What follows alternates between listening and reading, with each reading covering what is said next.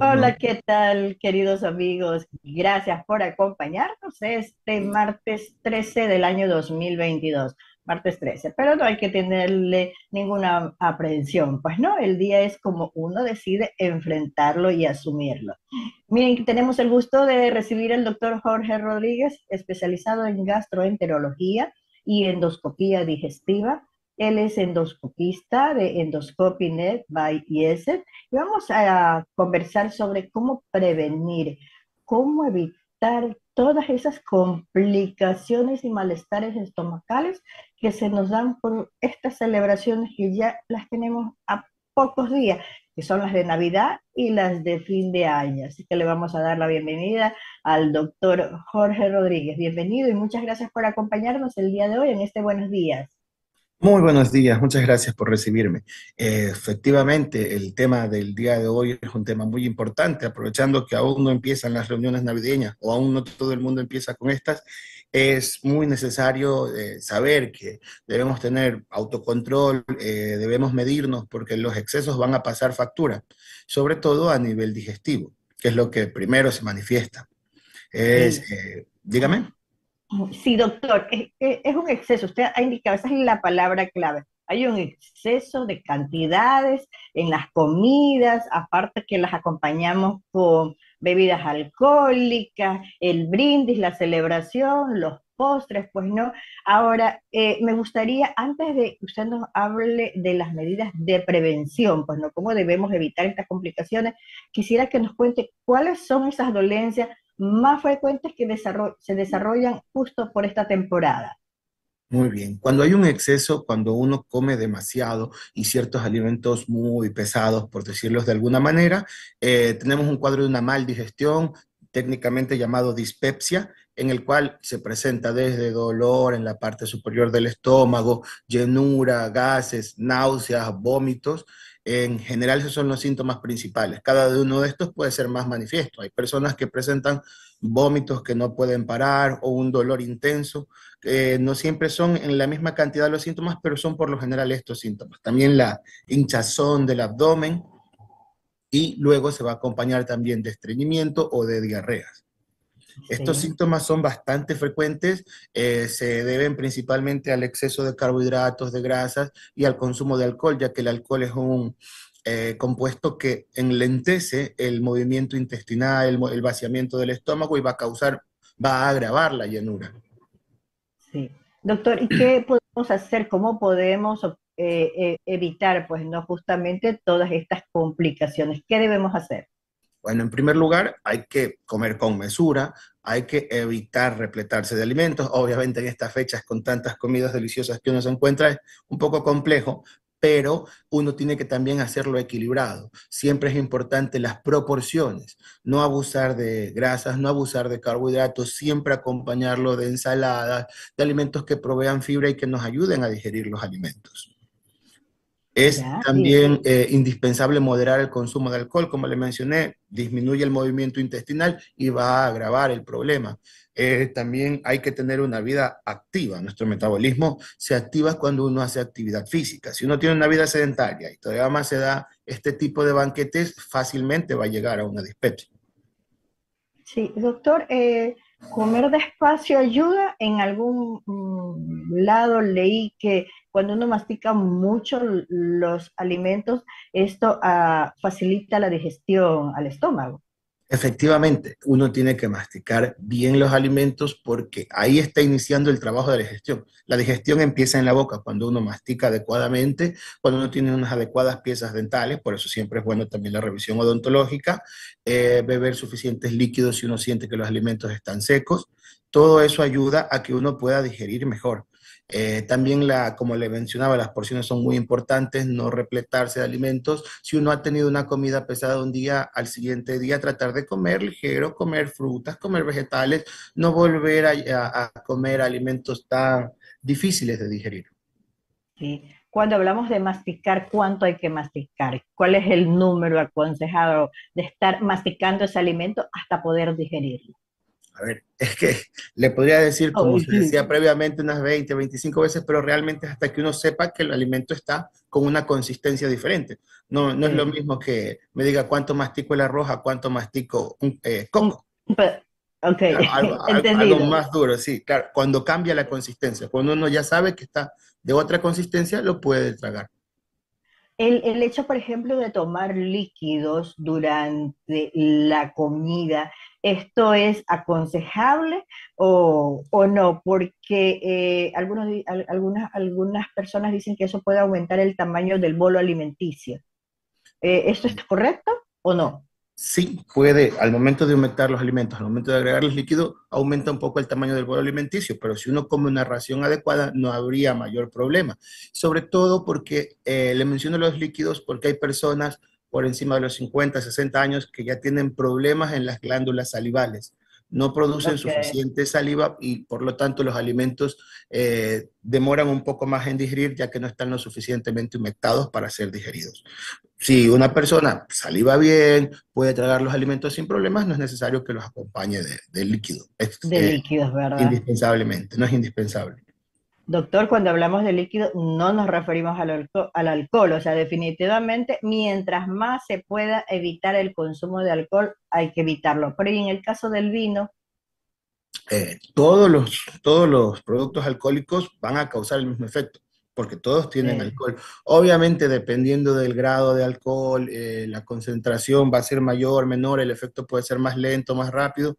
Incluso cuando uno toma el, alcohol en conjunto con los alimentos, la absorción es un poco más lenta porque el alcohol eh, se digiere, en el, se absorbe en el intestino. El efecto se empieza a ver cuando ya llega al intestino y como el, alimento está, como el está en el estómago, demora un poquito más en llegar. Por eso hay personas que, que creen erróneamente que cuando comen no les hace efecto.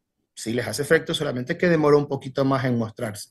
Eh, no está mal consumirlos con alcohol, los alimentos si es un consumo moderado, una copa de vino acompañado de los alimentos, una copita, la mitad de la copita de vino, los alimentos, es una comida adecuada.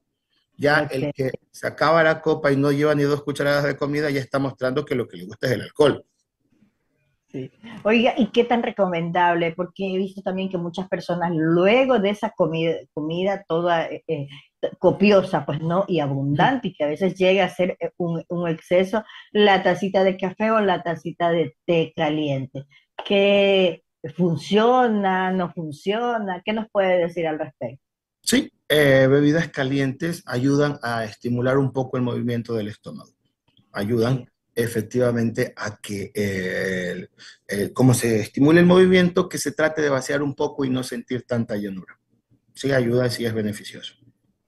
Usted nos hablaba de hábitos, de hábitos saludables, pues no tener un estilo de vida saludable, no solamente ahora en este mes de diciembre, no solamente porque nos estamos eh, tratando de preparar, pues no, para eh, estas reuniones de Navidad, de fin de año, donde sabemos que vamos a comer, o sea, que las reuniones de los amigos, la reunión del trabajo, la reunión con la familia, está ahí y, uno va a estar presente. Pues no, y se van a servir este, eh, estas comidas, estas comidas navideñas, sino tener esos hábitos durante todo el año. ¿Cuáles serían sus consejos para tener eh, hábitos de, de vida saludables?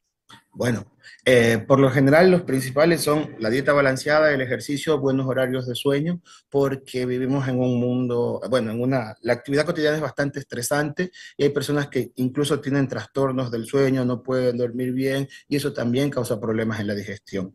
Eh, hay que hacer actividad física, hay, hay que tratar de tener un mínimo de actividad física a la semana, por lo menos unos 5 días a la semana, 30 minutos de actividad física serían la base para todos, ya dependiendo de la edad, de la condición del estado nutricional, se requiere más.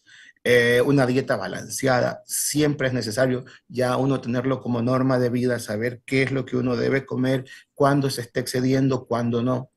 Eh, también eh, cabe recalcar que hay, que tener una buena salud, hay que reconocer las señales que nos da nuestro cuerpo. en esta fecha se da bastante que las personas presentan este, esta indigestión, estas molestias, y ahí acuden al médico. Cuando uno ya los ve en consulta y uno les pregunta, resulta que esto no es de ahora, no es por esta fecha. Hay personas que ya tienen esta molestia de mucho tiempo atrás y no le han puesto atención hasta que han llegado a tener más molestias. Lo ideal para estar sano también es visitar a su médico de confianza por lo menos una vez al año y hacerse un chequeo, saber que todo está bien. Claro, y cuando hablamos de actividad física, muchas personas dicen, bueno, mira, es que yo este, trabajo, eh, eh, mi trabajo me exige mucho movimiento, estoy yo eh, de un lado para otro, entonces ya ese es el ejercicio que, que hago. ¿Ese realmente es el ejercicio o eso no cuenta, sino que hay que dedicarle, como usted indica, esa media hora diaria a tener, qué sé yo, puede ser caminar o correr? no cuenta porque uno se puede dar cuenta que cuando hace alguna actividad y está un poco cansado, uno va bajando el ritmo, va deteniéndose un poco, uno va controlando. Cuando, eh, de una manera un poco eh, sencilla de decirlo, uno se puede dar cuenta cuando uno hace un ejercicio que tiene que ser una actividad moderada a intensa, que la persona tenga que sudar, tenga que gastar energía. Eh, si es algo que, si en, nuestras actividades diarias, si uno corre para un lado, corre para el otro dos, tres minutos, se detiene a descansar nadie está 30 minutos de un lado para el otro, siempre busca la manera de tomarse recesos. Doctor, en su consulta por esta época, eh, ¿le llegan no solamente adultos, sino también niños? ¿Se da también estos problemas estomacales en los niños? Sí, es que esto de los excesos no es solamente de adultos. Obviamente, claro, no es solamente de adultos. Los niños comen lo mismo que nosotros comemos. Lo que ellos ven, ellos replican. Esa es la realidad. Los niños absorben toda la información, ven todo lo que hace el adulto y hacen exactamente lo mismo. Entonces, si, el si los padres tienen una vida poco saludable y una mala alimentación, el niño también va a tener problemas. Eh, mm, cabe mencionar, aunque no sea el caso, que actualmente se está viendo una gran cantidad de problemas metabólicos en niños, diabetes en personas jóvenes, niños con hígado graso o con incluso ya esteatopatitis, inflamaciones del hígado por presencia de grasa en el hígado, entonces se está viendo que la obesidad es un problema eh, enorme ya en la población infantil. No es el tema de esta entrevista, doctor, pero sí es muy necesario hacerle la recomendación, la advertencia a los padres. Definitivamente los niños no aprenden lo que los padres les decimos, los niños aprenden lo que los padres hacemos están replicando justamente nuestras malas costumbres. Y regresando al tema, doctor, por ejemplo, de esta, eh, de las reuniones y después de comer, ¿qué tanto funciona? Y eh, se, lo se, lo, escuché eh, decir a un español, después del plato, el zapato. Y no lo entendía al principio, pues no, pero lo que quería decir es que después de comer vamos a zapatear, vamos a bailar, a darle movimiento al cuerpo. ¿Eso funciona? Claro que sí, poner este, el cuerpo en actividad es eh, estimula que el intestino se mueva. Eh, obviamente no inmediatamente después de comer, porque aún los alimentos se están digiriendo. Eh, afortunadamente nosotros hacemos el famoso, la famosa sobremesa. Después de, comer, conversamos unos 20, 30 minutos y luego ya podemos iniciar actividades. Y es muy bueno empezar con actividades que estimulen el movimiento de todo el cuerpo y que mantengan el metabolismo activo. Muy buen consejo realmente. nosotros decimos vamos a bajar la comida cuando salimos a bailar después de, después de esa comida copiosa. ¿Y qué, ¿Y qué tan saludable es realizar un ayuno o los ayunos? Que de repente eh, hay personas que dicen, sabes que mira, es que la cena de Navidad de la empresa va a ser tal día, entonces yo ese día no voy a comer absolutamente nada. Ya eh, voy a realizar un ayuno para poder eh, comer tranquila ya en la noche o en la tarde, pues no, dependiendo de la hora que sea esa eh, esa reunión eh, de empresa o esa reunión de, familia.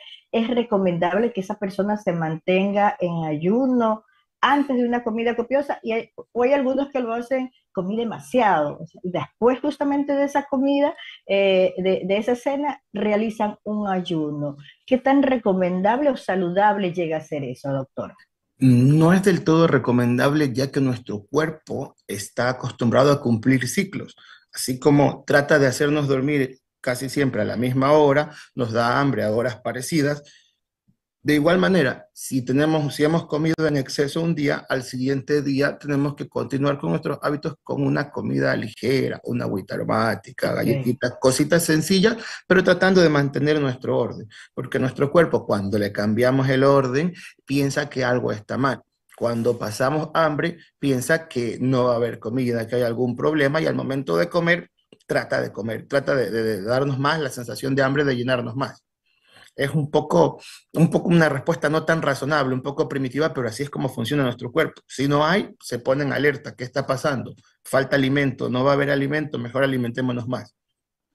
Claro, definitivamente todos estos consejos que usted nos está dando son muy necesarios y, básicamente el tema de, de, de adquirir, de mantener hábitos alimenticios y un estilo de vida saludable. Y definitivamente, bueno, en esta época, Navidad, fin de año, al final lo que se trata es de estar juntos, o sea, no hay que perder el objetivo eh, de, de, de, de, estas, de estas fechas, pues, ¿no? De estas reuniones, que es la de compartir, de reunirnos, recordar los buenos momentos, olvidar los malos momentos, de dejar de lado las, atrás las preocupaciones, aunque sea solamente por estos días, ¿no? Y de disfrutar, pero disfrutar de, de la familia y cuidarnos. Doctor, si es que alguna persona quiere contactarlo, quiere hacer una consulta, usted eh, es endoscopista de Endoscopinet by... ¿Y ese, cómo, sí, ¿cómo lo pueden localizar?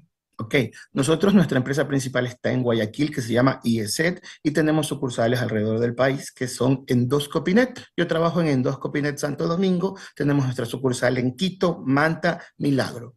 Tenemos un call center general, es decir, un, eh, donde usted puede llamar y puede ser derivado a la sucursal más próxima a su domicilio, al 0969 23 26 20 Además nos puede encontrar en redes sociales, Facebook, YouTube, Instagram como Endoscopinet y como IESET.